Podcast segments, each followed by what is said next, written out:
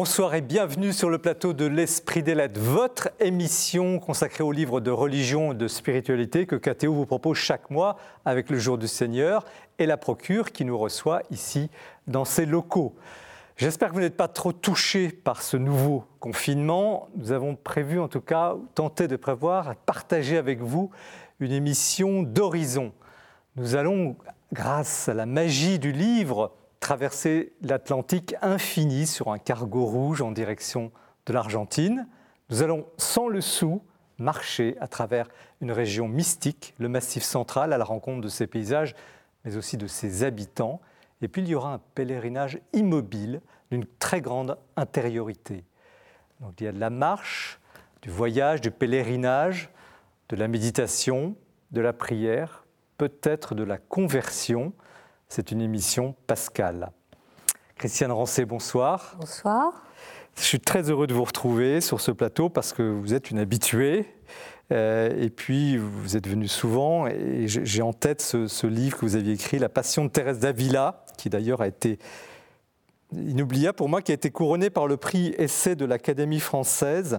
Et on retrouve toujours cette même liberté, cette, cette originalité, cette soif d'absolu qui signe votre, votre œuvre euh, de journaliste, d'écrivain, votre écriture.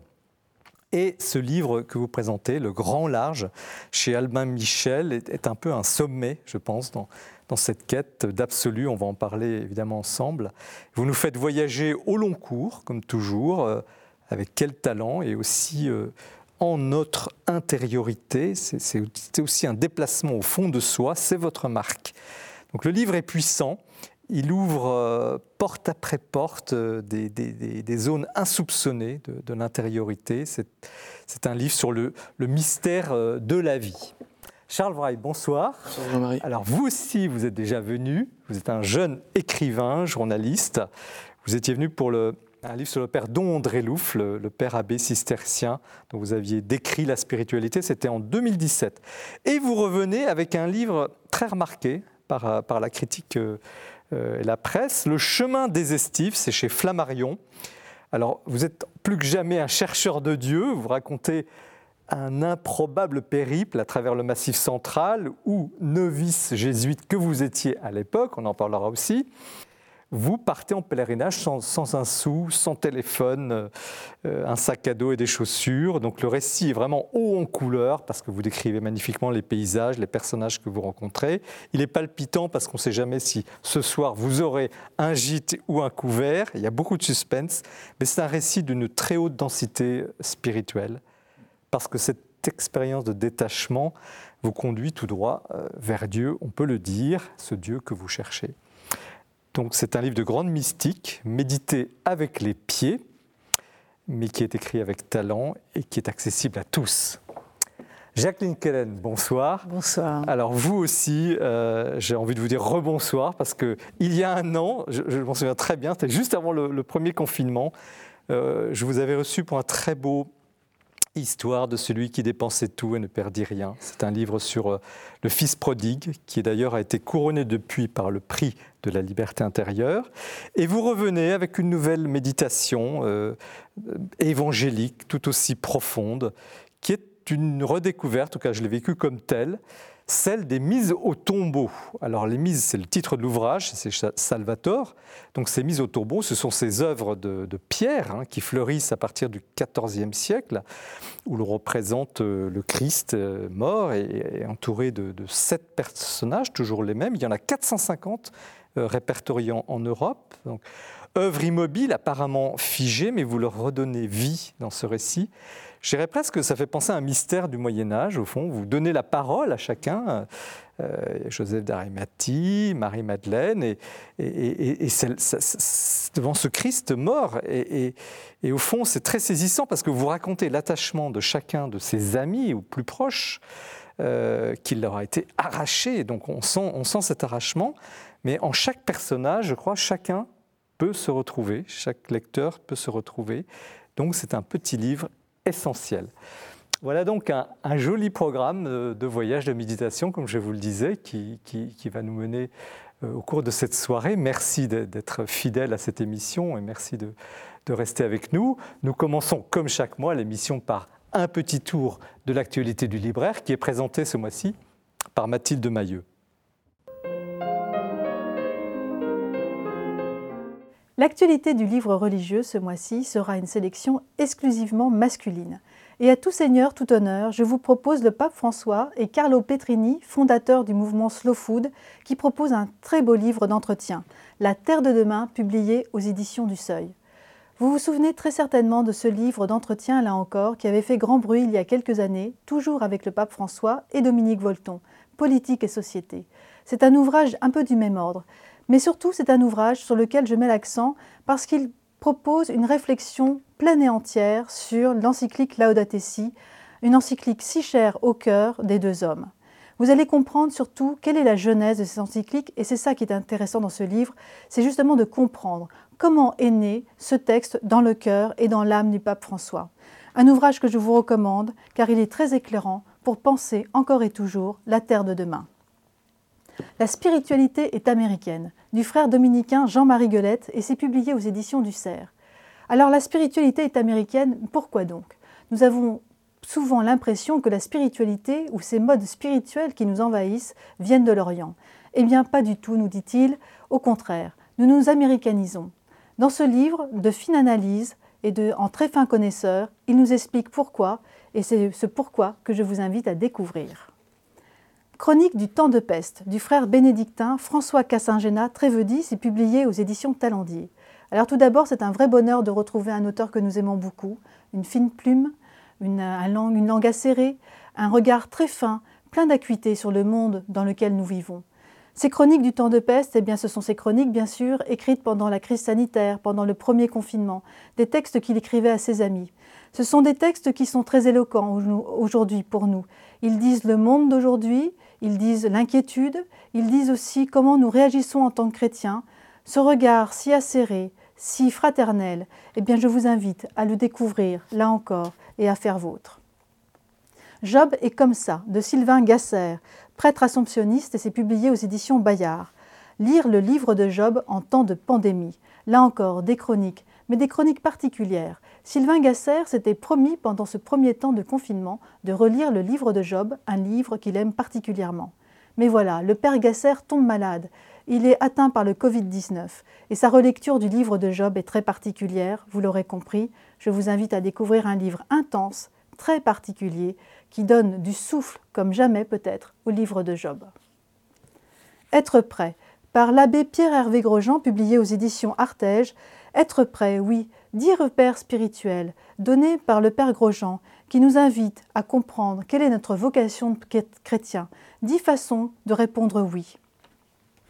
Et puis enfin, pour terminer, à Compostelle, hommage au chemin de Saint-Jacques, qui regroupe toute une pléiade d'auteurs que vous connaissez ou que vous allez découvrir. Alix de Saint-André, Yves Duteil, Patrick Poivre d'Arvor, Martine Chine, Jean-Christophe Ruffin et tant d'autres encore. Ils ont tous fait le chemin, ils ont tous aimé faire ce chemin, ils l'aiment tout simplement. Et c'est sous la direction de Gaëlle Delabrosse, la directrice de collection de Salvatore, qui nous propose un ouvrage pour voyager encore, pour aimer Compostelle encore et toujours. Christiane Rancé, vous publiez chez Albin Michel Le Grand Large, euh, un ouvrage euh, profond, d'infini sur, euh, sur, Vous allez nous, le raconter en quelques mots. Euh, mais j'ai une première question à vous poser sur. Euh, j'ai lu plusieurs de, vos livres, évidemment, et je, me souviens notamment du Dictionnaire amoureux des saints, qui avait. vous étiez venu pour ce livre-là aussi, mais est-ce que c'est pas le livre le plus personnel que vous avez écrit jusqu'à présent? Parce que jusqu'à là, vous décrivez des, des situations, des personnages, mais là, c'est vous que vous parlez. Ah oui, absolument. C'est un livre très personnel parce que j'ai voulu euh, d'abord donner un petit peu la clé de tout ce que j'avais fait auparavant, qui est dans ce livre. Et puis ensuite, j'ai voulu hum, embarquer le lecteur avec moi pour lui faire partager au fond ce qui m'est arrivé une fois dans ma vie au cours de cette traversée en cargo euh, sur cet Atlantique, sur ce bateau où je me suis sentie dans un état de joie et de jubilation absolument indicible, tout à fait incompréhensible. Je ne m'attendais pas du tout à ça et j'ai été ensuite habitée par cette joie, cette euphorie cette euh, recherche en fait de, ce que pouvait être l'origine de cette joie et qui m'a donné à réfléchir au fond, au sens que je donnais à ma vie, parce que je voulais retrouver à la fois cet état Et en même temps, j'ai compris que j'étais au fond peut-être pas si satisfaite que ça de la vie que j'étais en train de mener et qu'il y manquait peut-être un sens. Pourquoi vous ne l'avez pas appelé la grande joie? Parce que vous hésitez à un moment donné, vous dites, euh, euh, je, longtemps j'ai pensé le mot joie, que le mot joie était le plus beau de la langue française, puis c'est à cause de, de Kazansky que je lui ai adjoint le mot large. Je lui ai adjoint le mot large. C'est-à-dire, c'était. Alors pourquoi ce titre?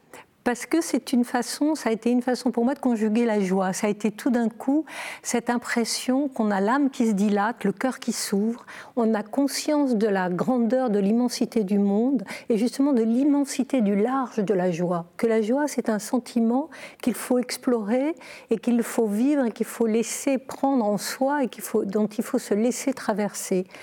Donc euh, c'est un, c'est tout d'un coup cette impression de faire tomber des murs, de faire tomber des barrières et de ne pas se, de ne pas se contenter en fait d'un petit confort.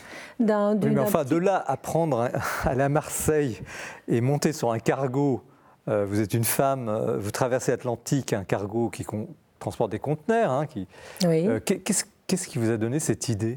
Euh, Ça a été tout à fait accidentel en fait. Ça a été une proposition de reportage qui a été faite et je me suis entendu dire quand on a dit mais il faudrait que quelqu'un euh, parte sur un porte-container puisque c'était un peu la mode, qu'il y a des gens qui partent faire des voyages euh, sur des porte-containers. Je me suis entendu dire, le directeur de la rédaction à l'époque a dit mais qui, partirait? Là tout le monde s'est un petit peu tassé et je me suis entendu dire mais moi parce que j'avais je crois, besoin de prendre un petit peu les distances. Et ça a duré combien de temps? Et alors ça a duré 20 jours. Et ça a été, euh, je suis partie, ça a été un crescendo parce que je suis partie, je me suis retrouvée sur ce port marchand, en plus au mois de février avec ce Mistral glacial. À Marseille. Avec, à Marseille, dans un, dans, un, dans un port qui est assez vide en fait. Et, euh, et puis j'ai vu cette espèce d'énorme masse d'acier ou de fer, ou plutôt de rouille quand j'ai approché. Et là je me suis dit, mais tu es, tu es folle, qu'est-ce que tu vas faire sur ce... Pourquoi est-ce que tu as encore dit oui? Pourquoi est-ce que tu te lances comme ça toujours Alors, est-ce que vous saviez intuitivement ce que vous alliez trouver sur ce... Absolument pas. J'étais partie pour justement deviner, comprendre ce qui attirait les gens et ce qui faisait que beaucoup de gens partaient sur ce mode, c'est-à-dire le plus inconfortable qui soit, d'une certaine façon le plus immobile qui soit. Parce que ce qu'il y a d'extraordinaire dans ce voyage, c'est que euh, est, c'est un voyage immobile. Vous êtes toujours au centre. Quand, une fois que vous avez pris la pleine mer, que vous êtes au large, que vous êtes en haute mer, vous êtes absolument immobile au milieu de ce grand disque de Mercure qui est rayé du trait du soleil, et vous avez ce hâlement, du, cette espèce de, de, de, vous savez comment on dit la ligne de basse en musique, qui vous transporte et vous avez tout d'un coup l'impression qu'une mue s'opère, que vous avez quelque chose que vous vous décantez, que votre pensée se décante. Et il y a tout d'un coup quelque chose d'autre qui vient en vous, qui vient vous habiter. Et je pense que c'est un peu l'expérience que font certaines personnes la nuit au désert sous, sous, une, sous une voûte étoilée. Vous avez cette impression d'une immense légèreté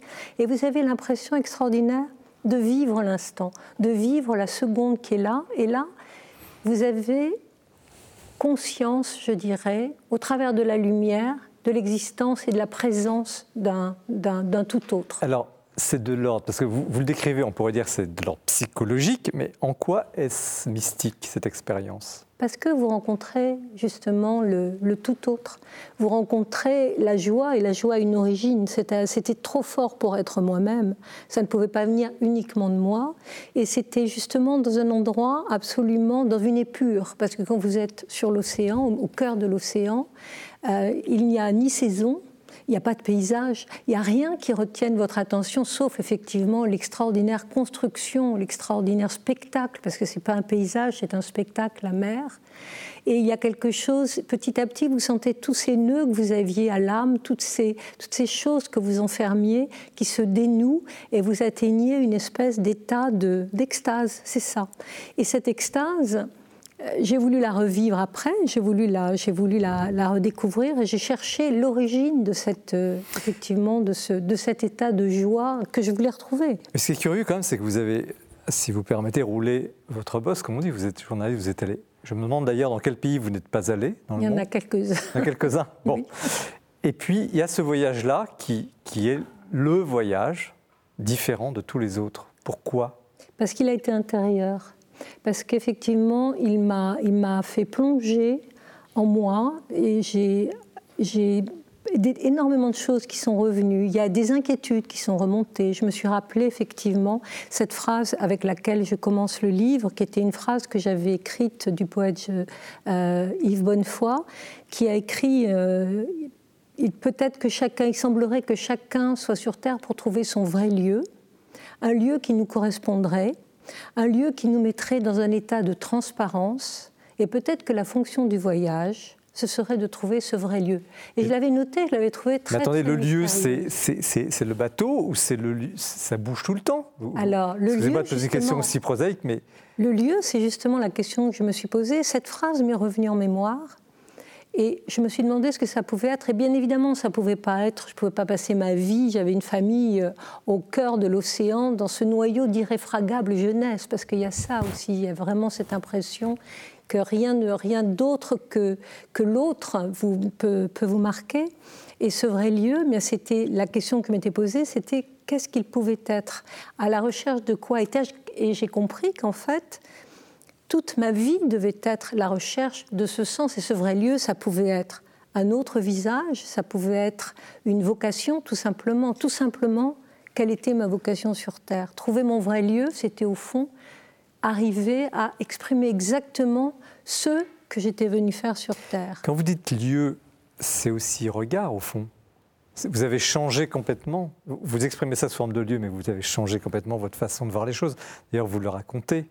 Oui, absolument. C'est-à-dire qu'il y avait d'abord un rapport avec le temps extrêmement aigu. J'ai compris euh, qu'il ne fallait plus que je perde de temps dans des, dans, des, dans des futilités, il fallait que je remette les choses à plat dans ma vie.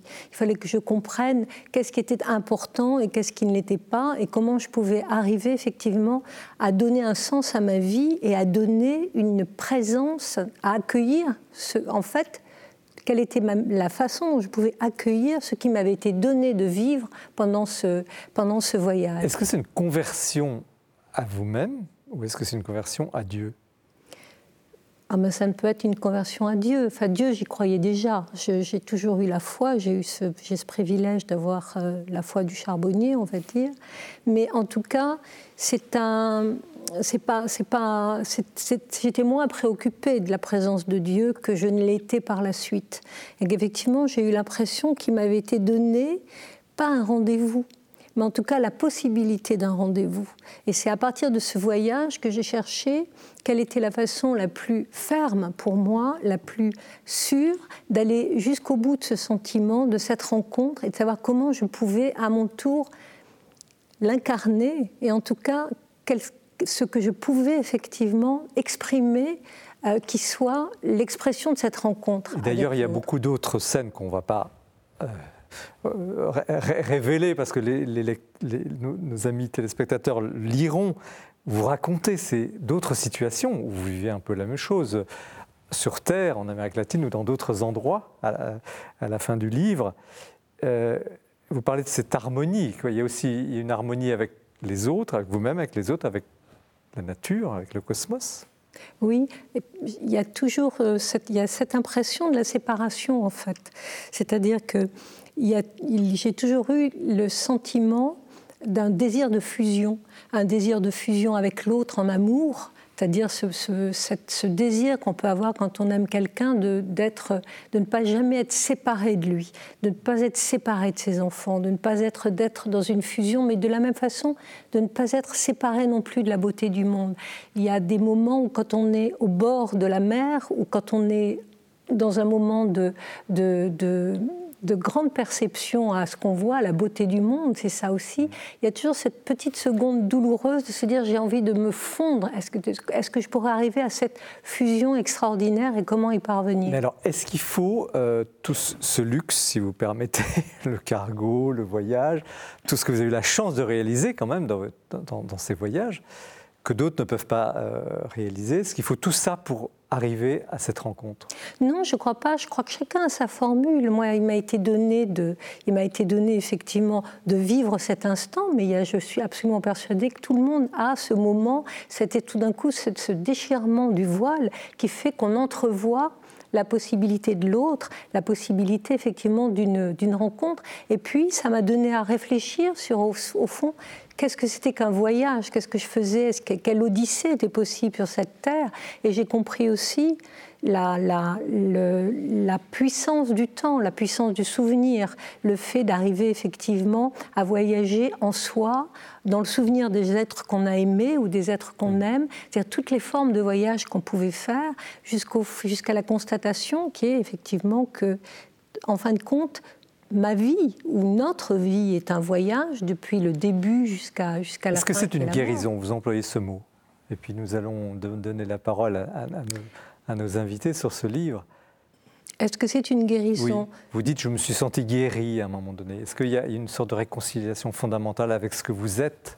Oui, je crois. Je crois que mon vrai lieu, en fin de compte, j'ai fini par comprendre que ça pouvait être, ça, pouvait, ça devait être effectivement l'expression d'un don de soi à, l'accomplissement de ce qui m'était donné de faire sur cette terre, avec les, quelques talents qui m'étaient donnés, mais toujours euh, vers l'autre, dans une ouverture et sans, et sans, cette, perte permanente de perdre, de la perte de l'autre et, de la perte de cette rencontre, parce que quand on a fait une rencontre comme ça, on est toujours très marqué, il y a toujours la peur de ne pas le faire. C'est Mère Teresa quand elle a, mm. quand elle a, elle a rencontré, alors c'est à, sa, chacun à sa façon, bien sûr, avec des degrés différents, mais c'est tout d'un coup sa nuit obscure quand elle n'a plus pu retrouver les moments de joie indicible et d'extase qu'elle a eu quand elle a rencontré le Christ, quand elle était une jeune novice. Alors, Charles Wright, on verra tout à l'heure avec votre livre, c'est un autre type de pèlerinage, de marche. De, on n'a pas parlé de pèlerinage, de voyage. Comment vous, recevez cette découverte, au fond, de, que Christiane Rancé euh, raconte d'elle-même à travers ce déplacement?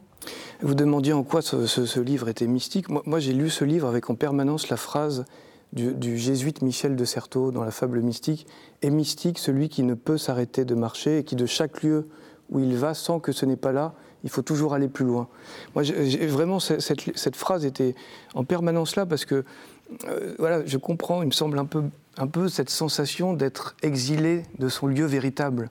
Voilà, de, de, cette espèce de nostalgie d'une plénitude qui parcourt ce livre. Alors, on se met en route. Euh, mm.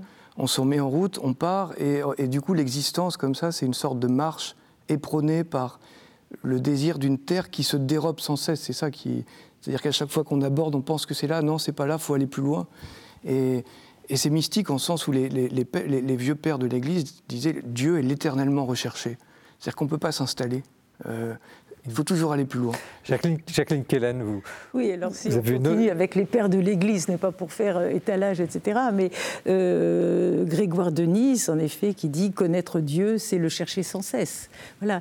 Euh, ce qui m'a touché, en effet, enfin beaucoup, beaucoup. ce que j'ai beaucoup apprécié, bien sûr, il y a l'écriture de, de Christiane Rancé, il y a ces, ces moments, ces traits de, de, perception extrêmement fines et aigus, pas simplement sur les personnages et les paysages, mais les moments de l'enfance, des très belles réflexions sur la marche, la prière, l'amitié, euh, très, très belles choses. Euh, et ce que je trouvais très intéressant, c'était en effet cette démarche de partir au loin, donc apparemment de s'absenter, de mettre de la distance avec les siens ou le monde connu. Et en fait, euh, cela débouche sur l'exploration de soi. Moi, c'est ce que j'ai d'abord vu. C'est vraiment une descente dans vos profondeurs, dans vos aspirations dans vos rêves, dans euh, cet infini.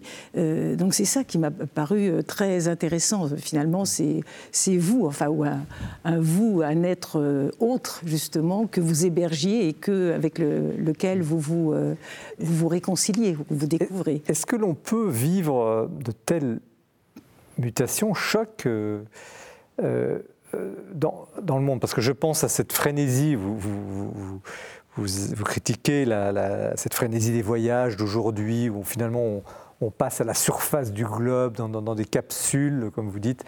Euh, bon, tout le monde connaît ça, et c'est très bien ces voyages-là aussi. Mais est-ce qu'on peut vivre ce que vous avez vécu sans euh, le silence, la lenteur, la solitude? Je crois que chacun, je crois que, chacun a sa formule, chacun a sa façon de se chercher, de se, de se trouver. Il y a des gens qui vont avoir besoin de musique, d'autres qui vont avoir besoin de silence, il y en a qui ont besoin de marcher, d'autres qui ont besoin de faire du yoga et de rester complètement enfermés dans une cellule. Donc je crois que l'essentiel, c'est le, le, la vie. Voilà moi, je pense que ce que j'ai voulu transmettre aussi, embarquer le, lecteur de ce livre, c'est aussi dans, dans, un amour, je dirais, éperdu de la vie. Et, euh, il y a effectivement ce, de la chercher en soi, et, elle, et on découvre effectivement qu'elle s'appelle Dieu, que quand on la cherche en soi, on a souvent cette ce verbe qui vous vient aux lèvres spontanément, et c'est la prière, et c'est, une redécouverte effectivement dans ces moments qui, qui est qui est, très très fructueuse. Et, mais c'est un, je crois que c'est un, effectivement un, amour puissant de la vie et qui est quand même le nom de, pour moi, qui est, qui est, le, qui est le, nom du, Christ, de Dieu et de, et de la vie, du cosmos, de la beauté de la vie. Charles, Charles Weiss, sur, sur, cette solitude, sur euh, ce, est-ce une nécessité? Enfin, je ne sais pas, mais euh, je, pense que le propre d'un, de l'expérience qu'a vécue euh, Christiane Rancé, c'est de survenir quand on ne l'attend pas. Donc il n'y a pas d'ingrédient. Je veux dire, le propre d'une illumination ou le propre de la grâce, c'est de, surgir euh, à l'improviste. Bon, il se trouve que là, c'était des conditions de fait un peu particulières, mais ça peut se produire n'importe où. Mmh.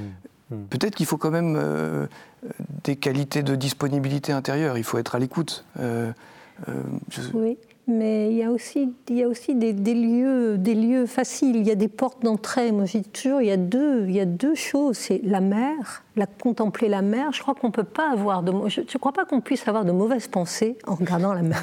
non, mais c'est vrai. Maurice disait aussi qu'en altitude, on ne peut pas avoir de mauvaises pensées. Voilà. Alors, la montagne, pour certains, parce qu'évidemment, on est, on est proche du ciel, et le feu. C'est vrai que de se mettre au coin d'un feu et de regarder cette espèce d'extraordinaire architecture impalpable du feu, ça vous, ça vous, c'est quelque chose qui vous, qui vous transporte et qui vous amène vers euh, ces possibilités, ces moments de rencontre, parce que ce sont des, des moments de rendez-vous. Est-ce que euh, y a parce que c'est un voyage, est-ce que c'est un pèlerinage? Parce que tout à l'heure, on on va, parler de pèlerinage. Est-ce que c'est au fond des catégories sans, sans, sans, sans objet? Est-ce que c'est un livre de voyage, puis en fait c'est un, livre de pèlerinage intérieur? Alors c'est un petit peu tout ça, c'est ce qui fait un peu sa spécificité, c'est qu'il est, euh, c'est à la fois un voyage, parce que physiquement c'est un voyage, j'ai traversé l'Atlantique, il y a une traversée, mais c'est une traversée intérieure aussi. C'est petit à petit la, carapace qui se défait, c'est comme une mue qui, qui, a, lieu. Et puis ensuite, c'est effectivement, comme le disait Jacqueline Kellen, c'est aussi un profond voyage en soi. C'est tout d'un coup le fait que toutes ces turbulences, toutes ces petites mousses sont intérieures qui mmh. peuvent nous, nous, agiter et pourquoi elles nous agitent et qu'est-ce qui, qu'est-ce qui nous questionne, ben, tout d'un coup trouve sa solution et il y a un apaisement, ce que j'appelle une guérison. Tout ça, c'est très bien, très doux, très harmonieux, ça nous fait beaucoup de bien. Mais alors, il y a quelque chose que, que vous racontez aussi dans le livre, mais j'aimerais bien vous avoir aussi là-dessus, avoir votre, votre idée. C'est quand même, il y a des à-coups.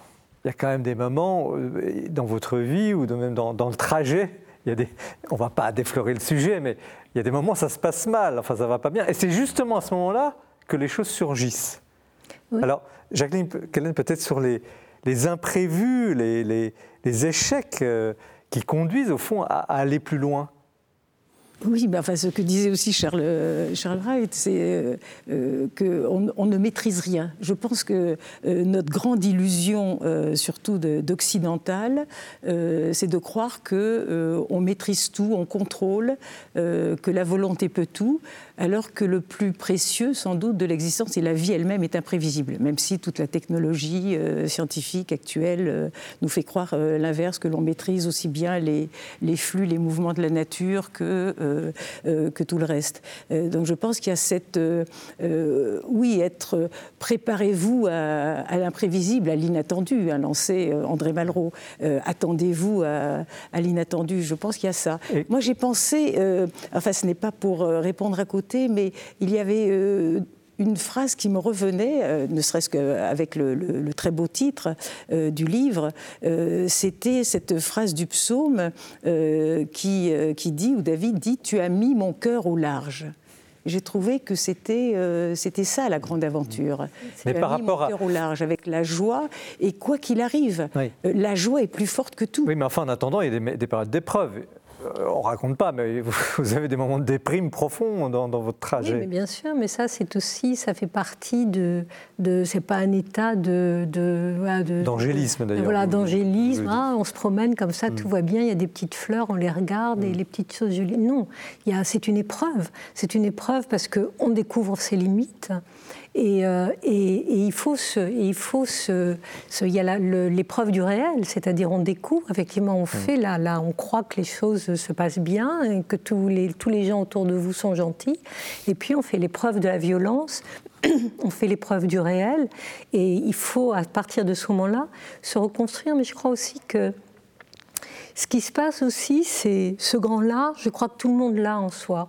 Je crois qu'effectivement, euh, il y a un, moment dans sa vie, alors il y a des gens qui appellent ça la crise de la quarantaine ou la crise de la trentaine ou la crise, mais je crois que on a tous cette, cette notion, cette nostalgie du paradis en nous. Nous portons tous la trace du paradis.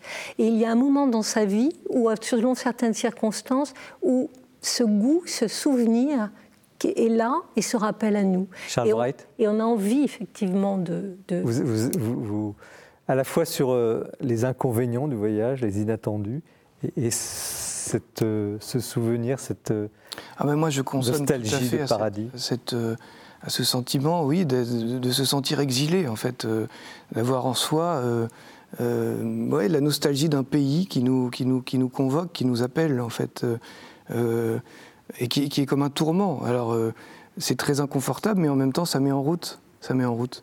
Euh, après, sur la question des difficultés, je, bon, je ne sais pas, mais l'émission va sortir. Euh, enfin, va passer pour, les rameaux, pour, pour Pâques, je veux dire, dans la période pascale. Moi, y y a, je suis très proche de la spiritualité un peu orthodoxe byzantine. J'aime beaucoup l'icône de la résurrection, où on voit le Christ qui descend de tout son éclat de lumière euh, à l'intérieur, de, qui fait exploser les verrous de l'enfer. Et je crois que c'est dans nos, dans, nos, dans nos enfers intérieurs, dans nos morts, dans nos situations de détresse, dans nos médiocrités, dans nos bassesses. Je crois que c'est là qu'on rencontre le Christ, euh, et nulle part ailleurs. Euh, voilà. Il y a, on revient, est-ce qu'on revient de ce genre de voyage? Est-ce que euh, alors, on, aura aussi la même question tout à l'heure avec vous. Est-ce qu'en est qu'au fond, quand on remet le pied à terre, ou chez soi, dans sa vie normale, est-ce qu'on est peut revenir de ce genre de choses? Et comment? euh, Tout voyage, c'est un aller et un retour. Le retour, c'est toute la richesse de la, de la mémoire, c'est toute la richesse du souvenir, et c'est toute la richesse de ce que vous avez récolter tout ce que, tout ce que le, voyage a modifié en vous, tout ce, à quoi il vous a rendu, on va dire, euh, poreux. Et euh, on n'en revient pas indemne, on en revient euh, de toute façon, bien sûr, physiquement, parce qu'il il faut reprendre sa vie. La difficulté, c'est de retrouver effectivement son point d'équilibre, mais on le retrouve quand on est renforcé, consolidé, et quand on a effectivement ce, cette notion de, de, de, transmettre aux autres tout ce qu'on a reçu, cet état de transparence dont parle Charles Wright en parlant du Christ qui descend, c'est ça, c'est exactement l'état de transparence dont parle Bonnefoy, c'est-à-dire plus rien en vous de médiocre ne fait obstacle à la lumière. Et il faut après travailler tous les jours pour éviter justement de se laisser envahir par ces petites choses mesquines et médiocres qui font que la lumière justement, Justement, alors je pense toujours euh, à, beaucoup à vous qui nous regardez quand, en préparant cette émission, parce que je me dis ces livres aident, aident à traverser des périodes difficiles. Et, j'aime beaucoup, euh, Christiane Rancé, cet appel à, contre la résignation. Vous dites, c'est au cours de ces marches depuis cette rive que j'ai pu saisir l'ampleur de notre résignation. Et, et, vous lancez une sorte d'appel et, je, me dis qu'en ce moment, ça fait du bien d'entendre ça. Alors, peut-être un dernier mot chacun sur ce thème euh, de la résignation. Combien justement cette découverte peut aider à, dépasser notre, nos propres résignations? Peut-être Jacqueline, pour commencer. L'inverse même, enfin, peut-être que la, vertu la moins, la moins partagée et la plus importante euh, actuellement, euh, c'est justement la vertu de force, de vaillance, de courage. Euh, et comme par hasard, moi j'ai découvert que nous avions bien sûr des, des goûts, nous partagions des goûts et des admirations. Homère, l'immense Kazantzaki et le poète rebelle, encore assez peu connu, malheureusement, Armelgern grand, euh, grand rebelle.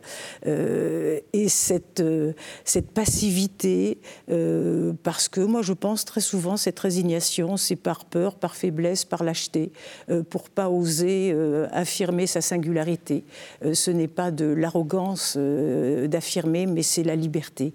Et si on a un bien précieux qui nous a été confié, c'est en effet cette immense liberté humaine. Charles White, un dernier mot là-dessus, puis après, non, mais juste pour revenir sur l'icône de la résurrection, c'est savoir que la résurrection, c'est n'est pas un événement qui s'est passé, c'est quelque chose qui se passe en permanence, que tous les jours, le Christ vient visiter et jeter une sorte de torche euh, dans, nos, dans, ce qu'il y a de plus, dans tous les recoins de tristesse, et donc tout, se dire, espérer en tout cas que toute situation un peu de, de difficulté, de crise, est une situation d'enfantement à quelque chose qui va, qui va venir de, la vie. Quoi. Christiane Rancé, vous avez le dernier mot sur ce plateau euh, consacré à votre livre. Oui, mais la, la, vie, il faut aimer la vie, il faut la prendre, il faut savoir que c'est notre tour de vivre, c'est maintenant. On est tous ensemble, on est, comme un équipage sur un bateau, et, euh, il faut s'aider, il faut que quelqu'un tienne là-bas, il faut s'aider à vivre parce que c'est quand même le mystère le plus éblouissant qui nous soit donné, notre petite âme enchâssée dans ce corps. Et maintenant, avec tout ce qui nous est donné, il faut louer la vie et il faut effectivement se renouveler, se, se renouveler chaque matin, se ressusciter chaque matin et dire merci mon Dieu et ne pas se résigner aux tristesses ni aux rien. Voilà. Merci Christiane Rancé. Le Grand Large chez Alba Michel qui fait euh, beaucoup de bien, euh, comme vous venez de, le voir. Restez bien avec nous. Nous poursuivons l'émission avec le livre de Charles Wright sur euh, le chemin des estives. Mais c'est l'heure du portrait que nous présente ce mois-ci Jean-François Rode.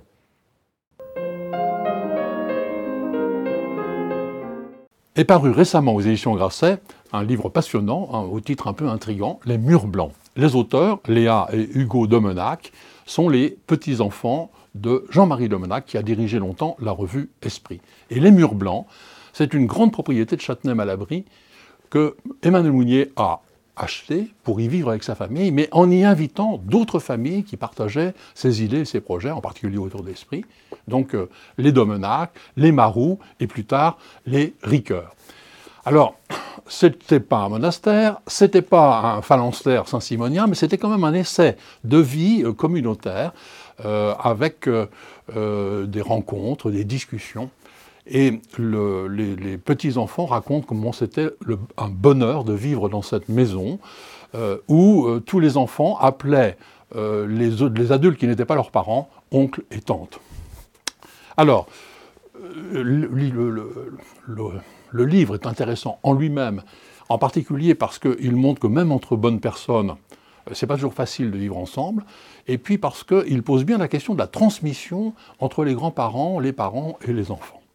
Mais je m'en sers en fait plutôt pour, euh, à cette occasion-là, nous remémorer ces grandes figures et essayer de trouver le livre ou les deux livres qui permettent de mieux les découvrir ou les redécouvrir. Alors, on commence par Emmanuel Mounier. Évidemment, il y a un livre qui s'impose qui s'appelle justement Le personnalisme. le personnalisme, ce n'est pas une philosophie, ce n'est pas une doctrine, en tout cas, ce n'est pas un système. C'est quand même un élan spirituel qui veut mettre au centre de tout la personne, dans sa dignité euh, parfaite, euh, une, personne qui a une vraie dimension communautaire, contre l'individualisme libéral et contre euh, l'étatisme collectiviste du fascisme. Et donc, peut-être exprimé comme ça, ça paraît un peu banal, mais en fait, c'est un mouvement euh, qui a porté beaucoup de, fruits et de projets. Si on veut connaître davantage Emmanuel Mounier, eh bien on prend justement le, livre de Jean-Marie Lemenac, Emmanuel Mounier, euh, qui permet de, de, suivre parfaitement toute sa vie. Alors, Marou maintenant. Marou, c'est un historien, spécialiste de l'Antiquité, euh, mais c'était aussi un critique musical euh, sous le pseudonyme de D'Avançon, Alors, le livre qui s'impose pour lui, c'est évidemment Saint-Augustin et l'augustinisme. C'est un petit livre, mais c'est un livre merveilleux. Euh, qui présente à la fois la vie, l'œuvre de Saint-Augustin, mais aussi sa postérité, et qui en plus nous fournit tout un, florilège de textes de Saint-Augustin. C'est vraiment un livre qu'il faut avoir, je pense, dans toute bibliothèque, tellement euh, Saint-Augustin a une importance dans euh, la culture occidentale. Paul Ricoeur est arrivé plus tard, lui, au, mur blanc. Pour l'anecdote, on peut dire que Emmanuel Macron aussi est venu à fréquenter ces murs en travaillant pendant deux ans avec euh, Paul Ricoeur. Donc Paul Ricoeur, un des plus grands philosophes du XXe siècle. Pas facile de, choisir euh, un ou deux livres pour lui. Je prends quand même Chemin faisant, c'est son autobiographie intellectuelle, qui manque actuellement dans l'édition, mais qui sera bientôt rééditée. Et puis, si vous voulez une synthèse un peu de sa pensée, prenez euh, Olivier Mangin, Paul Ricoeur. Olivier Mangin a d'ailleurs été lui aussi euh, directeur de, l'Esprit pendant très longtemps. Et je termine donc aussi par cette revue, parce que l'Esprit n'est pas qu'une euh, vieille grande dame qui a eu son heure de gloire, c'est une revue bien vivante aujourd'hui, une des plus intéressantes euh, revues culturelles françaises. Voilà, nous sommes reconnaissants à Léa et Hugo Domenac de nous avoir permis de nous remémorer ces, ces grandes figures d'intellectuels chrétiens qui ont laissé une œuvre importante.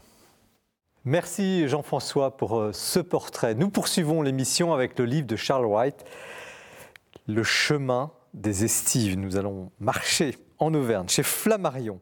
Un petit mot sur vous quand même. Où en êtes-vous? Parce que vous y êtes venu, vous n'étiez pas encore novice jésuite, là vous ne l'êtes plus. Alors qui êtes-vous? Que faites-vous?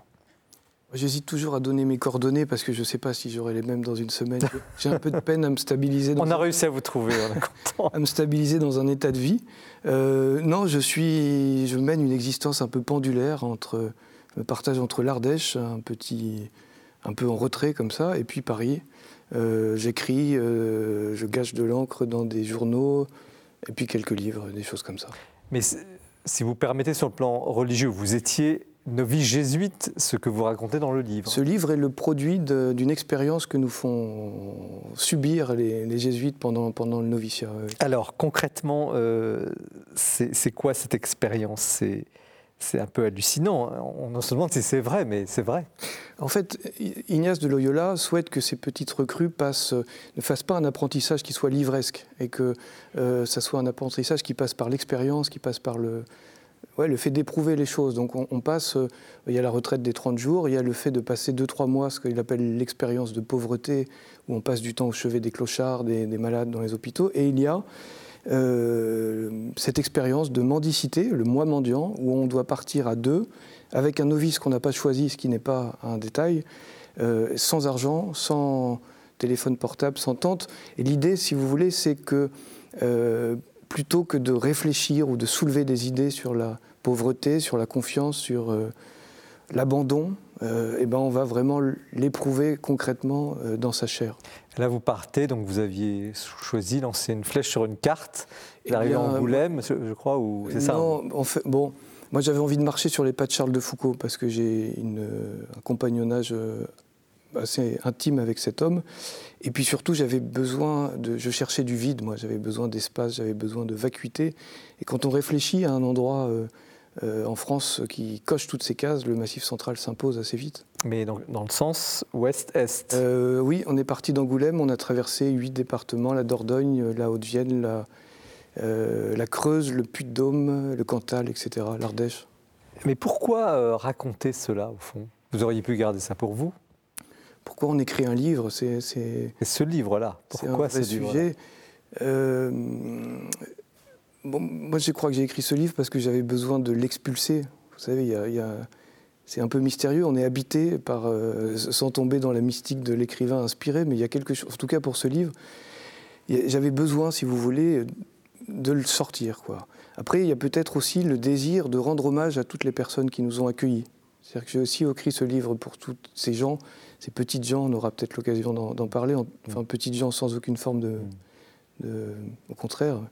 Euh, voilà, et puis peut-être aussi pour... Euh, c'est un peu un acte d'émancipation ce livre. C'est-à-dire que je, euh, Christiane Rancé parlait de, de, la recherche de sa vocation, de son lieu propre. Moi, je crois que j'arrive à quasiment à 40 ans et j'écris ce livre pour dire, je crois que j'ai trouvé maintenant, ça suffit. Je, trace un chemin qui est un peu singulier, qui est Alors, peu... qu'avez-vous trouvé?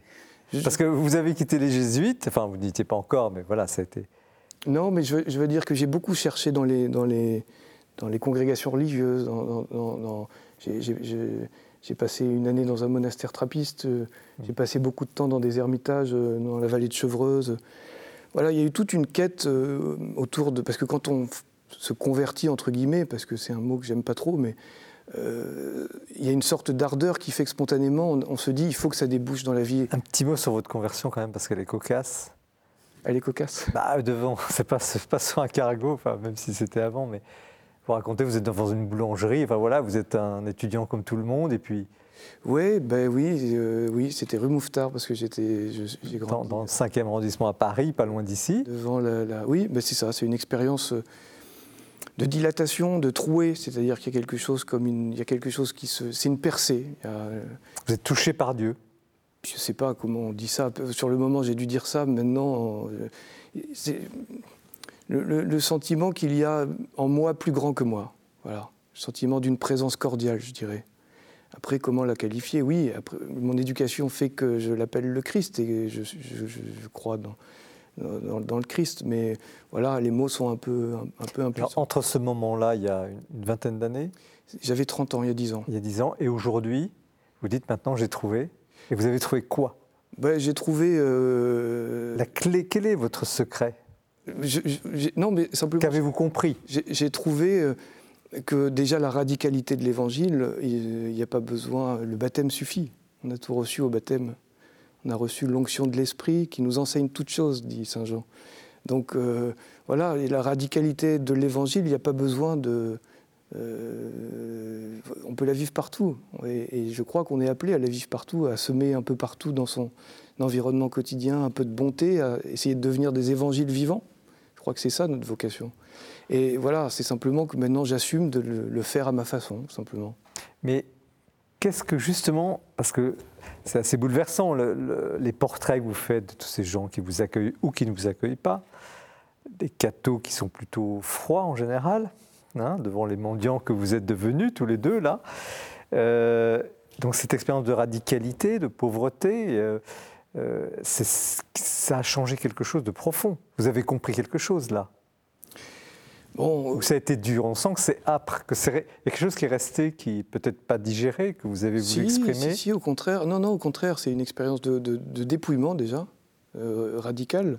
C'est la découverte aussi qu'au fond du dépouillement, il y a une joie imprenable. Euh, parce qu'une fois encore, on, voyageait vraiment sans rien. Hein. Euh, donc c'est aussi une expérience d'insouciance. On a vraiment vécu l'évangile d'Élise Deschamps au pied de la lettre. Et faire l'expérience qu'au fond, quand on se soucie pas trop de ces questions-là, les choses nous arrivent toujours au moment. C'est ce que dit votre collègue, parce que vous, vous n'étiez pas convaincu quand même au début. non, mais au début c'est difficile, surtout le premier soir, on s'est retrouvé avec trois carottes. Euh, on s'est dit que ça allait être un peu long. Mais euh, si, si, si, moi j'ai fait l'expérience que, les, que, les, que, que, les choses nous arrivent au moment opportun qu'il ne faut pas s'inquiéter. Et je crois que je vis encore dans ce sillage. Ça donne une grande confiance. Alors, euh, il y a, y a euh, cette, des parrainages dans ce livre.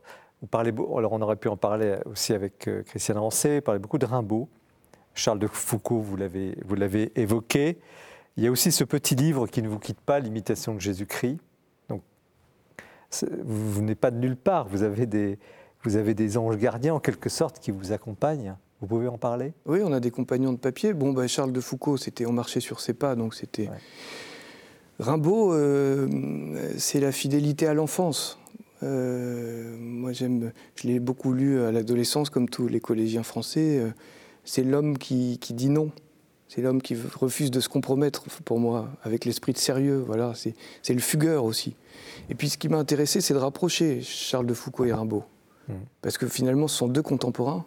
Je, rêve d'une rencontre. Ils auraient pu se rencontrer. Ça sera un prochain livre. Ils auraient pu se rencontrer. Ils ont, ils ont eu des amis communs. Ils étaient tous les deux passionnés d'exploration géographique.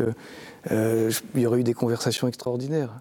Ce qui est d'ailleurs un des intérêts du livre, parce que souvent les livres de, récits de voyage, nous avons déjà eu sur ce plateau, parfois peuvent être un peu répétitifs, et là pas du tout. Vous avez alterné les paysages, les personnages, les, personnalités, et ces évocations de, grande spiritualité. Euh, est-ce qu'il y a une fausse pauvreté? Il y a un moment donné, vous dites, euh, au fond, ah, enfin on est vraiment pauvre. Et puis là, vous vous dites, mais au fond, est-ce que c'est pas de l'orgueil de dire ça? C'est surtout que c'est un peu une mascarade, au sens où la vraie pauvreté, c'est celle des clochards. Euh, nous, certes, on est pauvre, mais déjà, c'est une expérience qui est limitée dans le temps. Alors, hmm. Alors, c'est pas rien quand même de faire vraiment l'expérience d'être rejeté, de, sentir une fois dans sa vie le, mépris.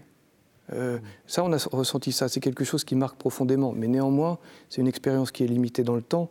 Euh, et donc, euh, c'est un, peu une, c'est un, peu une mascarade. Et puis, bon, certes, on n'avait rien, mais on avait quand même un talent social, on avait quand même des têtes potables, surtout par sac.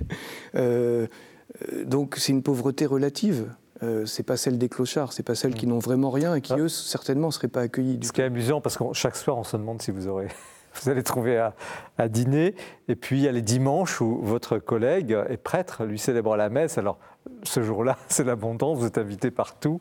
Ça fait partie de ce, récit absolument haut en couleur. Mais il y a quelque chose qui est, aussi très, très beau, c'est cette espèce de cartellement que vous racontez en vous, entre ce que vous voudriez être, ce que vous êtes, que vous avez un peu abordé d'ailleurs tout à l'heure en parlant des profondeurs euh, de ce qu'on peut vivre et qui est marquant dans ce livre. Vous marchez, mais en même temps, vous êtes tiraillé. Ben, parce que il y, a comme le fil aussi vocationnel, c'est-à-dire que je discerne d'une certaine façon pendant la marche si je dois poursuivre dans un ordre très beau que j'aime beaucoup les jésuites euh, ou s'il faut que je parte. Et donc il y a toute cette réflexion aussi plus existentielle et la marche permet de faire affleurer ces questions profondes. Euh, donc c'est un livre, c'est une marche qui est, comme à mon avis toutes les vraies marches, euh, très existentielle. Oui. Alors, il y, a ce thème de la, conversion qui est, finalement jamais, euh, jamais acquise, mais il y a une, distinction, puis après on va écouter les, dames qui sont là et qui, auront ce regard féminin justement sur cette expérience.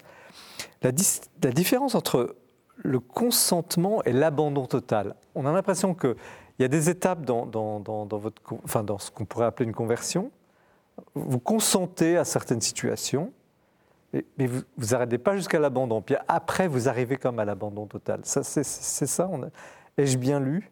Bah, Ça dépend de, quoi, à quoi vous faites référence. Euh, il y a des choses euh, à propos desquelles il est très difficile de s'abandonner jusqu'à la fin. L'inquiétude de la nourriture, parce que c'est très concret aussi, il faut dire. Hein. C'est pas, euh, je veux dire, c'est aussi les vertus de ces grandes marches. Ça fait tomber les. les Vous le racontez très bien. On est dans, on est dans le réel. Les questions qu'on se pose, c'est pas. Euh, c'est pas des questions théologiques, c'est est-ce qu'on aura du saucisson ce soir? Enfin, c'est aussi ça, mais c'est important parce que c'est important cet ancrage, à mon avis, dans, la réalité. Mais je veux dire par là que euh, jusqu'à la fin, la question de la nourriture sera compliquée chaque soir. Euh, l'inquiétude, le, fait de demander sa nourriture, parce qu'il y a des choses très profondes qui se jouent autour de la nourriture, des choses qui sont très archaïques. Euh, donc oui, non, l'abandon, il, n'est jamais parfait. Il est toujours à recommencer chaque jour, mais c'est ça qui est intéressant hmm. aussi. Toute petite question, et puis nous allons vous donner la parole, mesdames. si vous avez un, jeune homme viendrait se présenter à vous, dire je vais faire ce que vous avez fait, vous lui diriez quoi? Ah ben oui, il faut y aller. C'est une expérience euh, tout à fait fondatrice. Moi, je suis plus le même. Je suis plus le même. Euh, il ne faut pas hésiter une seconde. Il faut pas hésiter une seconde. Mesdames.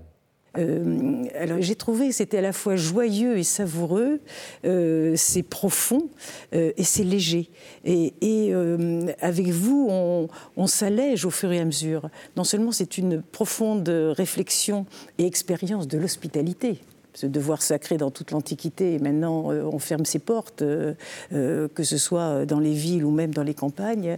alors il y a cela, c'est le risque de la rencontre. Et c'est réciproque. vous, on ne sait pas qui vous êtes, donc on vous ferme la porte ou on vous donne deux, trois, petites, deux, trois petits biscuits, ou au contraire, celui avec qui vous marchez est prêtre, donc là, il, bénéficie d'une aura différente. donc pour moi, c'est vraiment tout un livre sur la rencontre, sur l'hospitalité, sur la découverte, et puis euh, sur, euh, sur cet état euh, de grâce finalement. ce qui m'a beaucoup touché quand vous dites que vous l'avez écrit aussi, ce livre pour les personnes rencontrées, c'est qu'à la fin, quand arrivez à Notre-Dame-des-Neiges, eh bien, vous récitez, euh, euh, vous citez tous les noms des personnes, les prénoms des personnes qui vous ont hébergé plus ou moins bien, plus ou moins mal. Euh, et je trouve que c'est un, un, livre de, oui, de bénédiction mm. aussi. et on en sort, en effet, on a envie, en effet, de vivre cette expérience. Mais ce que je trouve aussi concernant la pauvreté, enfin, même si elle est provisoire apparemment, je me dis, mais c'est comme pour Christiane Rancé, c'est que la culture, les livres, l'intelligence, là, ce sont les vraies richesses. Et en ce sens, euh, ni vous ni Christiane euh, ne seront, euh, vous ne serez jamais pauvres. Christiane Rancé, alors vous avez eu l'expérience de, de, de, voyage à pied, vous avez vivre des situations pas tout à fait identiques, mais comme ça vous parle. Oui, parce que c'est vrai qu'après, je suis partie en Argentine, alors marcher, continuer, mais à pied, plus sur un cargo. Mais non, ce que j'ai trouvé très, très beau dans le, dans le livre de Charles, en fait, c'est là. C'est d'abord tout le livre, ce côté truculent de, de, la, du bout portant de la vérité. Voilà, ça c'est très beau parce que on sent qu'il n'y a absolument à aucun moment le désir d'enjoliver ni de donner le beau rôle à quoi que ce soit. Là, on est vraiment, nous aussi, en train de marcher. Et ça, c'est une expérience. On est, nous aussi, voilà, en train de, de, de suivre. On quitte son fauteuil.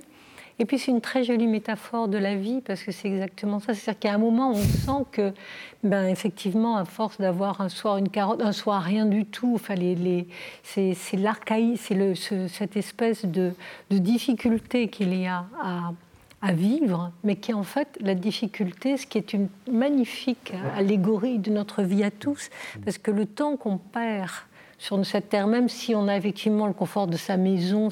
Mais il y a quand même profondément cette même pauvreté matérielle. C'est-à-dire qu'on perd énormément de temps dans notre vie à, aller, à se demander ce qu'on va mettre dans le pot le soir. Alors évidemment, ça, ça prend plusieurs formes.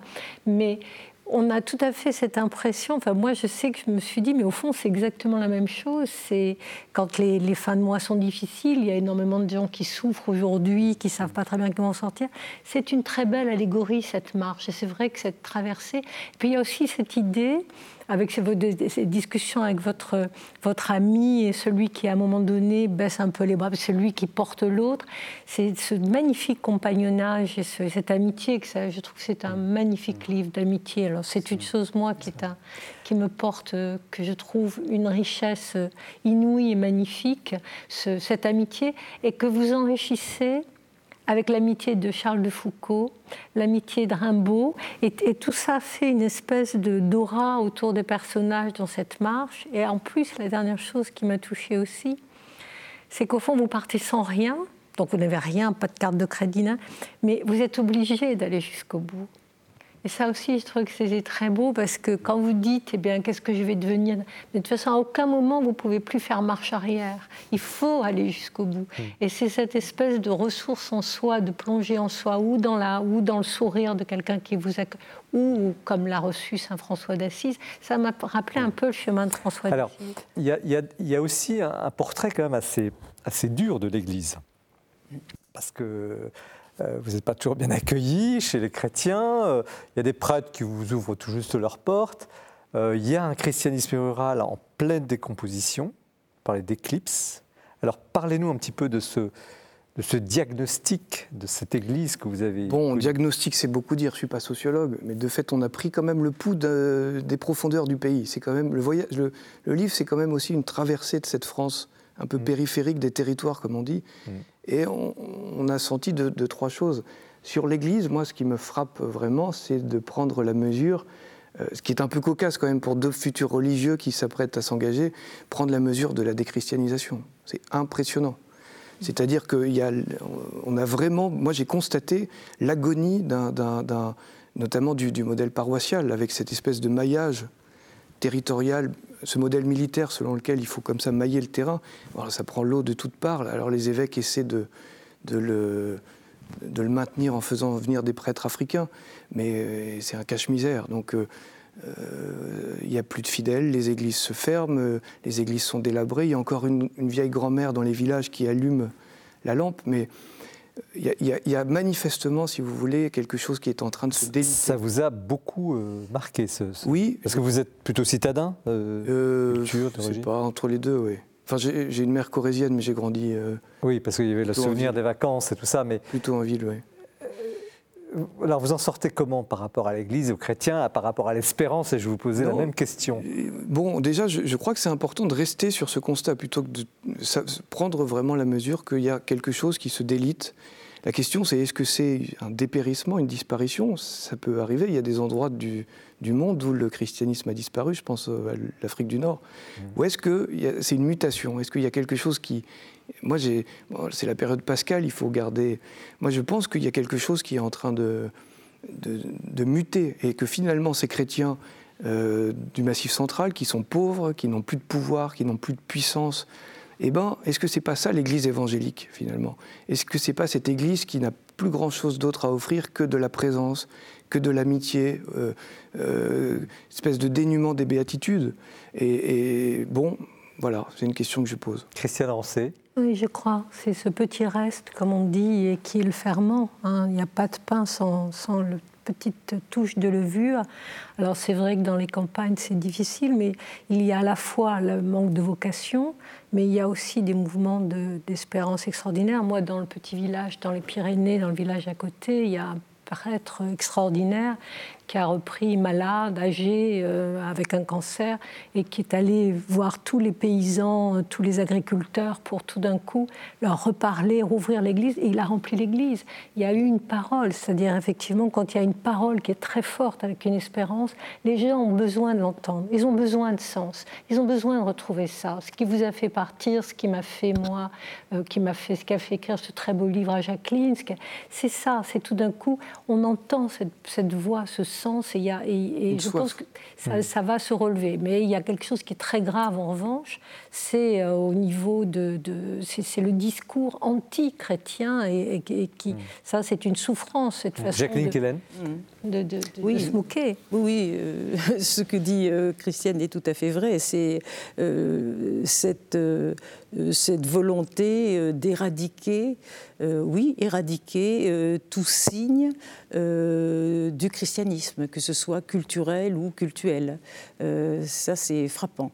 Euh, il y a cela, et euh, sans nul doute, moi je crois beaucoup à, la mission. Je pense que la transmission du message du Christ passe par les laïcs, alors que ce soit en effet au sens d'une personne simple, pas spécialement qui n'a pas fait d'études de théologie, ou mais qui a peut-être lu quand même un petit peu des évangiles et qui accueille le passant, par exemple. mais aussi, je pense qu'on a, on a trop délaissé au profit de discours un peu euh, moralisateur ou alors euh, euh, totalement sociopolitique, etc., on a trop oublié la connaissance on parle de la connaissance de Dieu.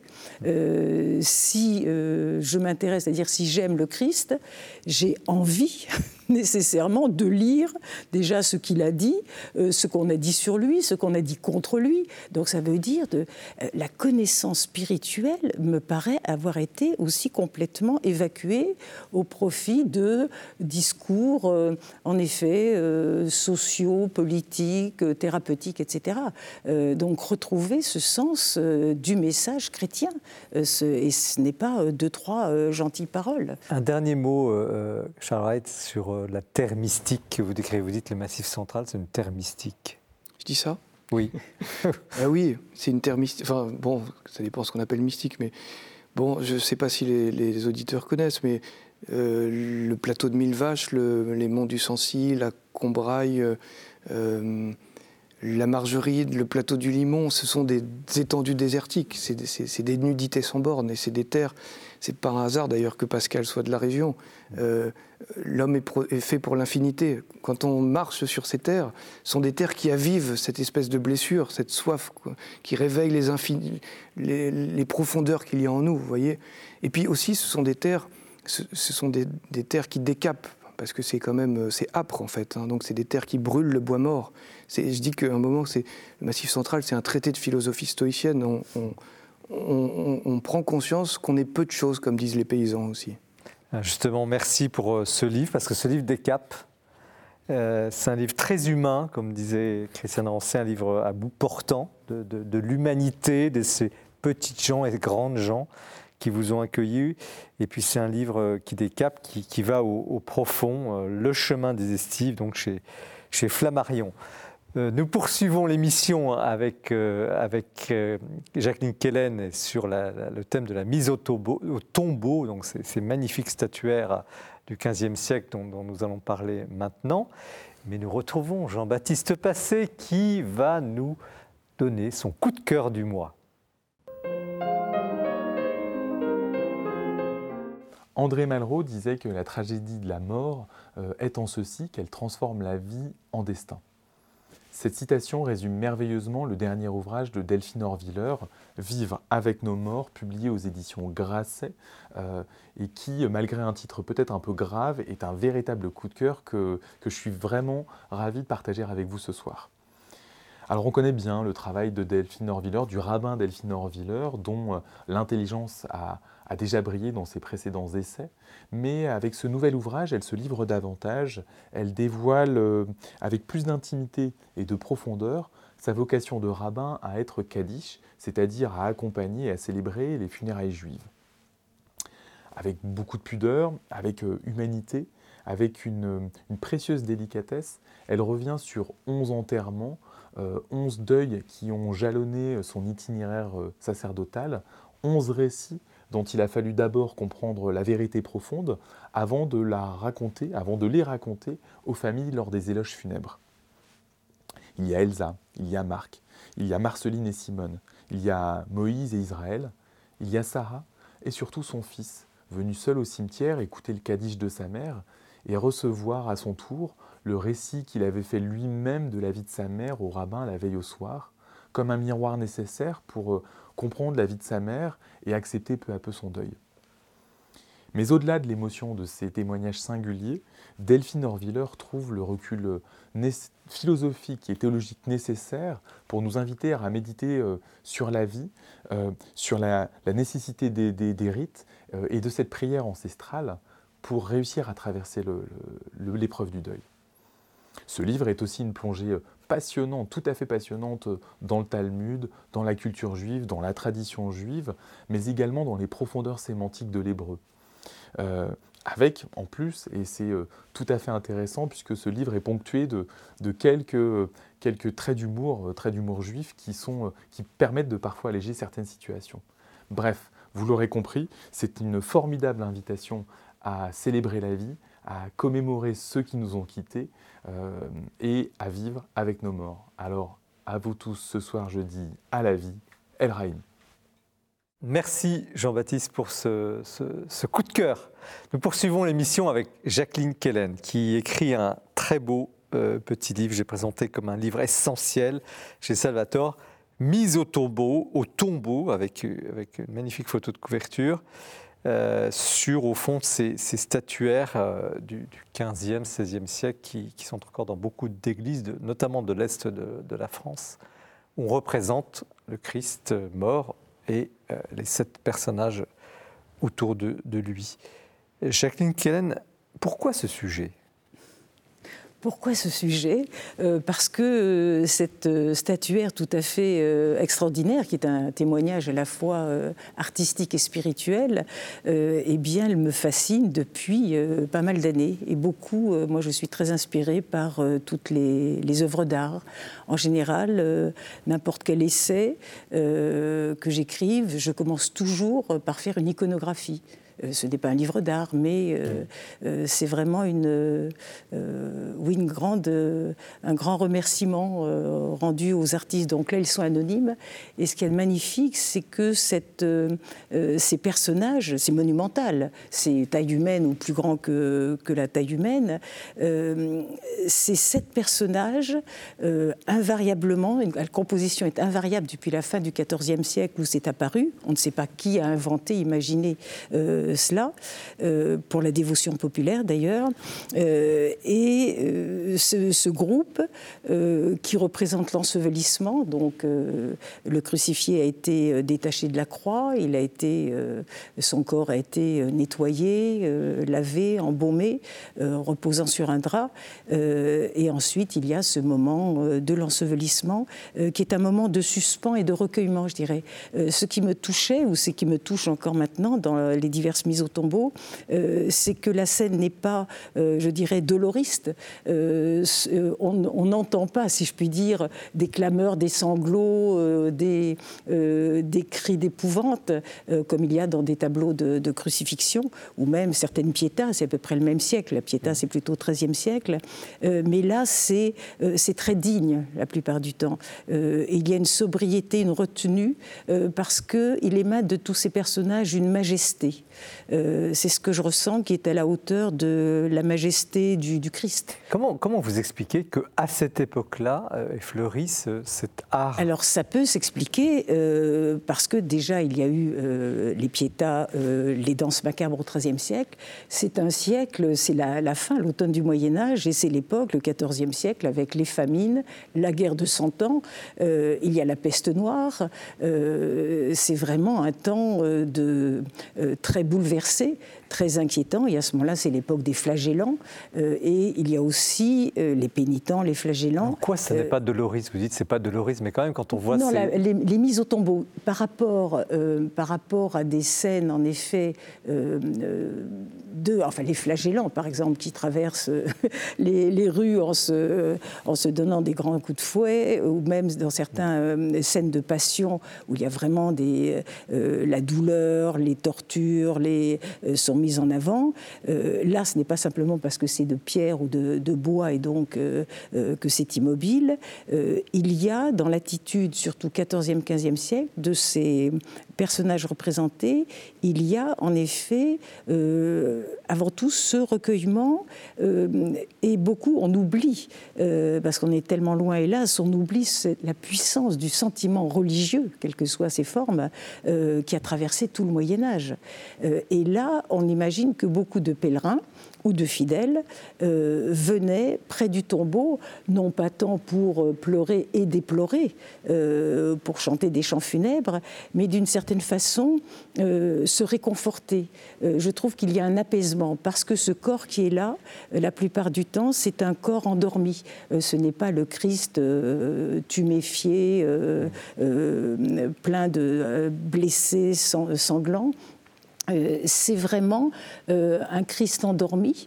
Euh, est-il mort? Là, on peut se poser la question. Bien sûr qu'il n'est pas mort, dira Marie-Madeleine. comment peut-il mourir? se dira Nicodème, lui qui a dit qu'on renaissait le vivant et celui qui renaît de l'esprit.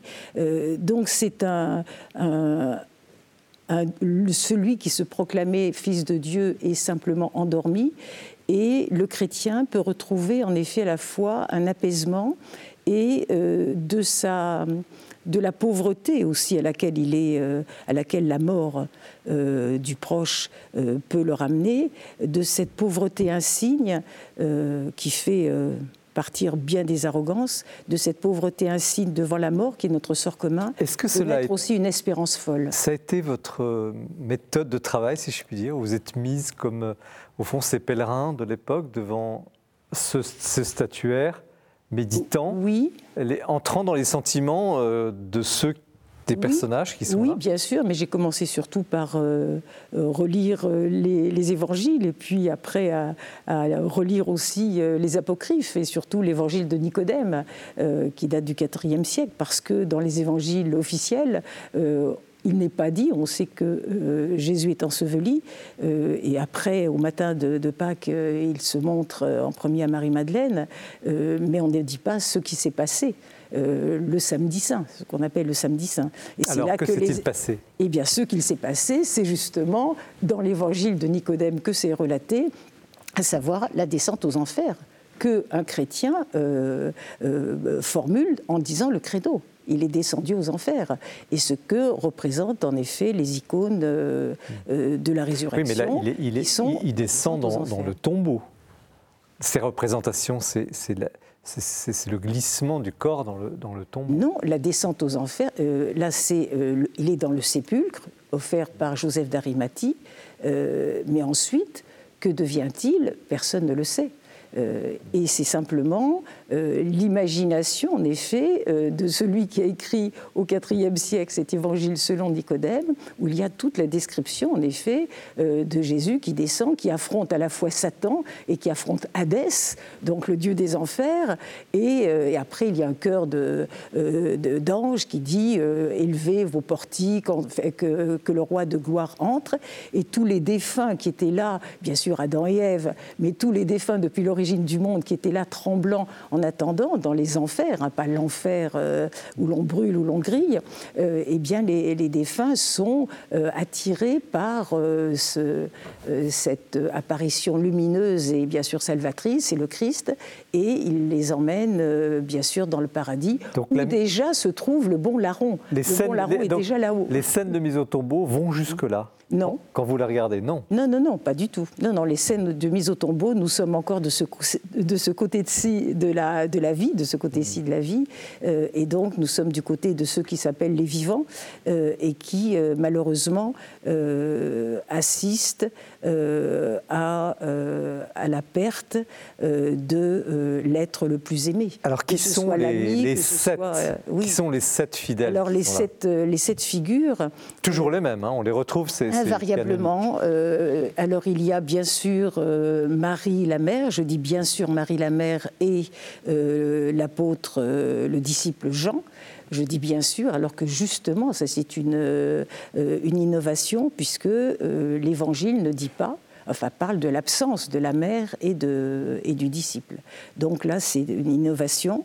Et puis, il y a bien sûr euh, Marie de Magdala, qu'on reconnaît toujours avec, parce qu'elle a le vase de parfum, et contrairement aux autres personnages féminins qui ont l'air en deuil, qui portent des lourds voiles, qui sont un peu, euh, comment dire, où la féminité est effacée, elle, puisque c'est une femme au cœur euh, ardent, et elle n'a pas à, porter des insignes du deuil et elle est en général toujours représentée euh, jeune, euh, belle, avec les cheveux longs et ce vase de, parfum. Euh, mais elle n'est pas non plus, elle ne se précipite pas au, pied de la dépouille.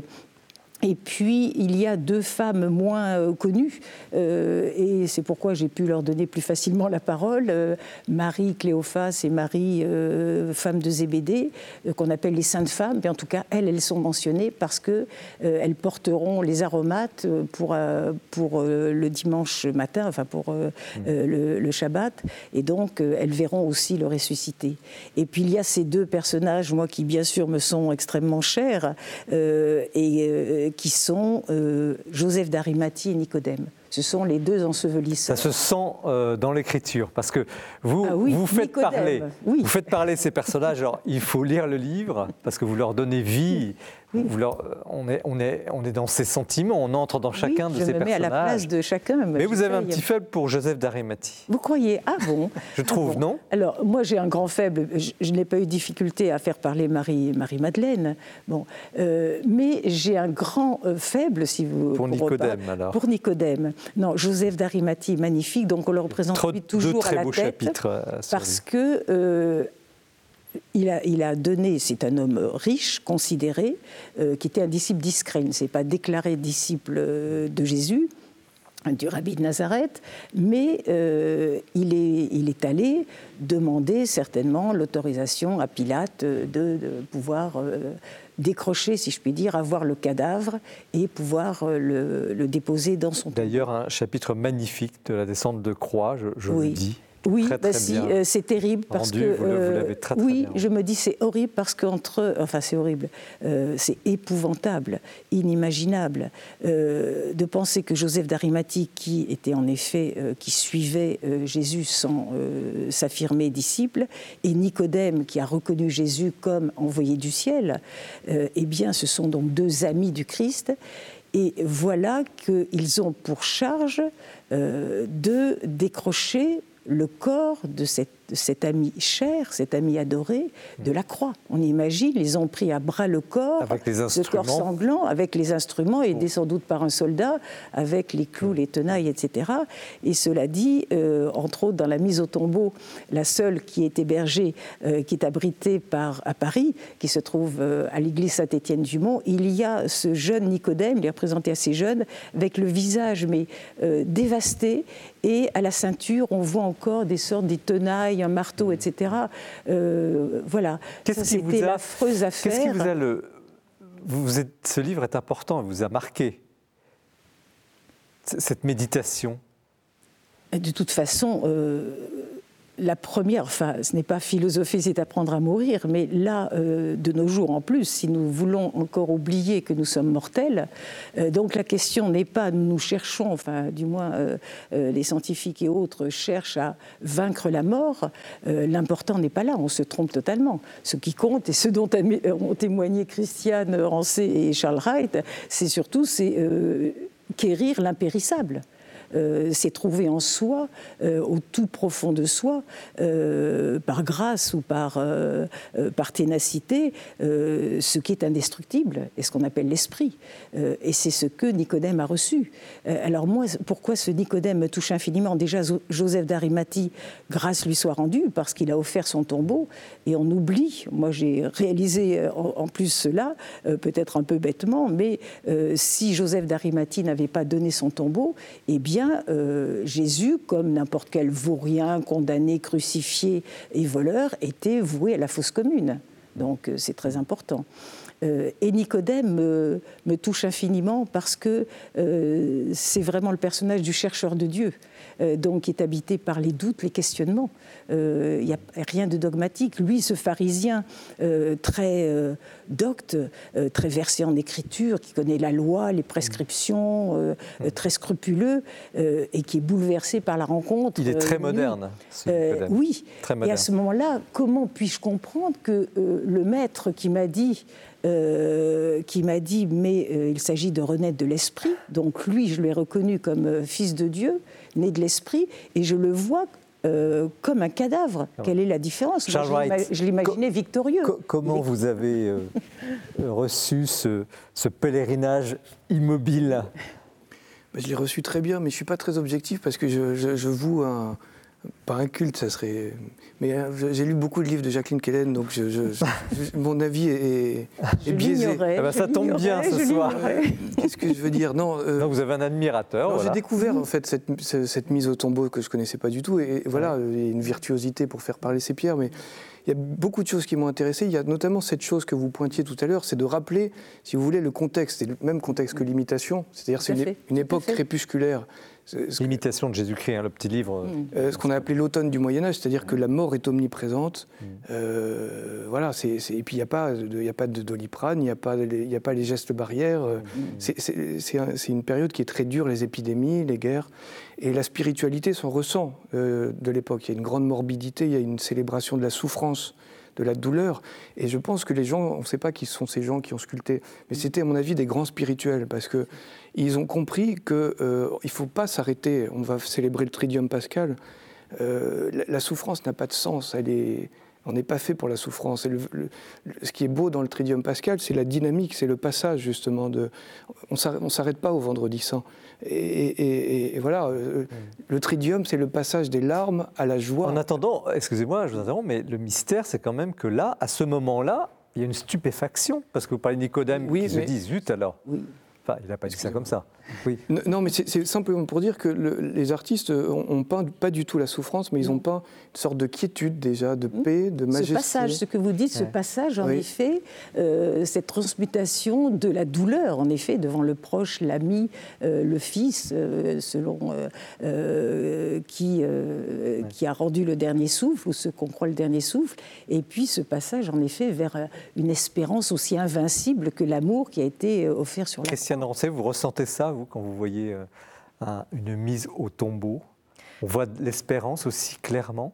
Comment vous ressentez Je trouve très très beau, effectivement, que les artistes et euh, cette spiritualité qui a été très forte hein, à ce moment-là, euh, à cette époque de, de l'humanité, aient eu besoin d'ajouter, je dirais, ce passage manquant dans les évangiles, parce qu'en fait, dans les évangiles, comme vous le dites, ça n'y est pas.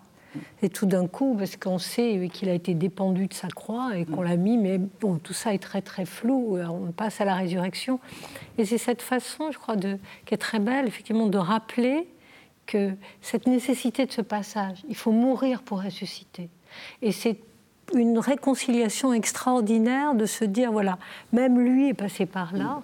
Euh, et, et, dans, ce, dans, ces moments, avec, euh, avec cette présence autour, effectivement, de ces personnages à qui vous donnez magnifiquement la parole et qui expriment et leur stupéfaction, parce que c'est toujours un moment de stupéfaction, de, de, il y a une révolte de, dans, quand on assiste à la mort, et ce, moment d'apaisement, quand vous dites ce sont des, statuaires qui ont taille humaine ou qui sont plus grandes, qui ont mmh. effectivement cette présence de la mort mais, dont on sait euh, ce, à quoi ce pourquoi elle est faite et ce à quoi elle va aboutir. Est-ce qu'il y a une modernité dans ce livre? Est-ce que ce livre, finalement, il est plus actuel que Oui, parce que moi, je, je, pense que ce qui est très beau, c'est que ça remet la mort au, centre de.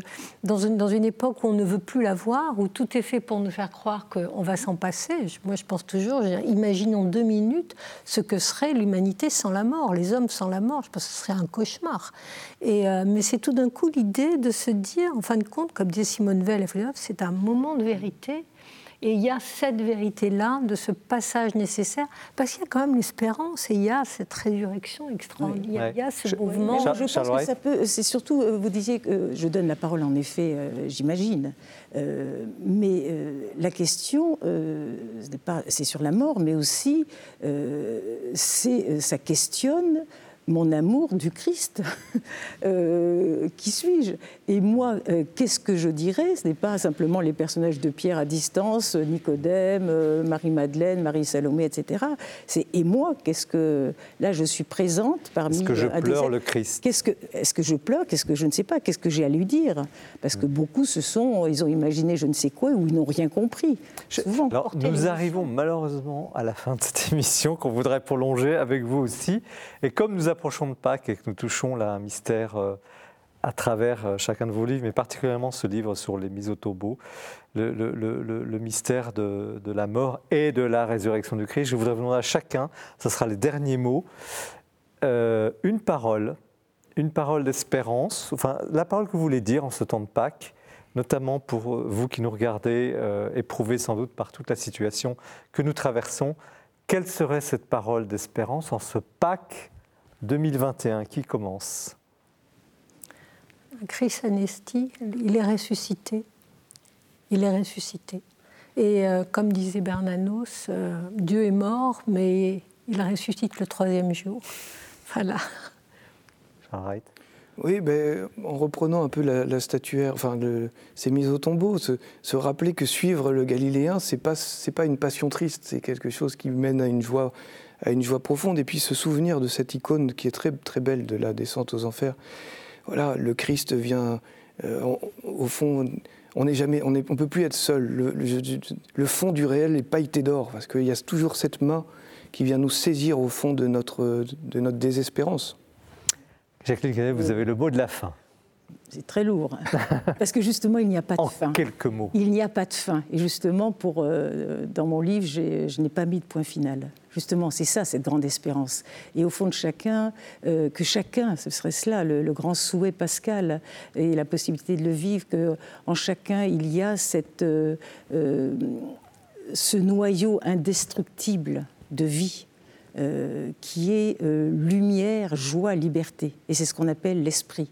et là, le vivant, en effet, Christ est ressuscité, nous rappelle cette joie qui nous mène au large et nous mène très loin. Merci beaucoup. Merci Jacqueline Kellen, donc mise au tombeau chez Salvatore. Merci Charles Wright, Le chemin des estives chez Flammarion. Et merci Christiane Rancé, euh, Le grand large chez Albin Michel. Trois livres réjouissants euh, qui nous ont apporté du large, de la respiration, de l'espérance. Merci également de votre attention. Merci à nos trois auteurs évidemment. Merci aussi à votre attention qui qui nous aide aussi parce que cette émission, elle, est un échange, elle est un partage.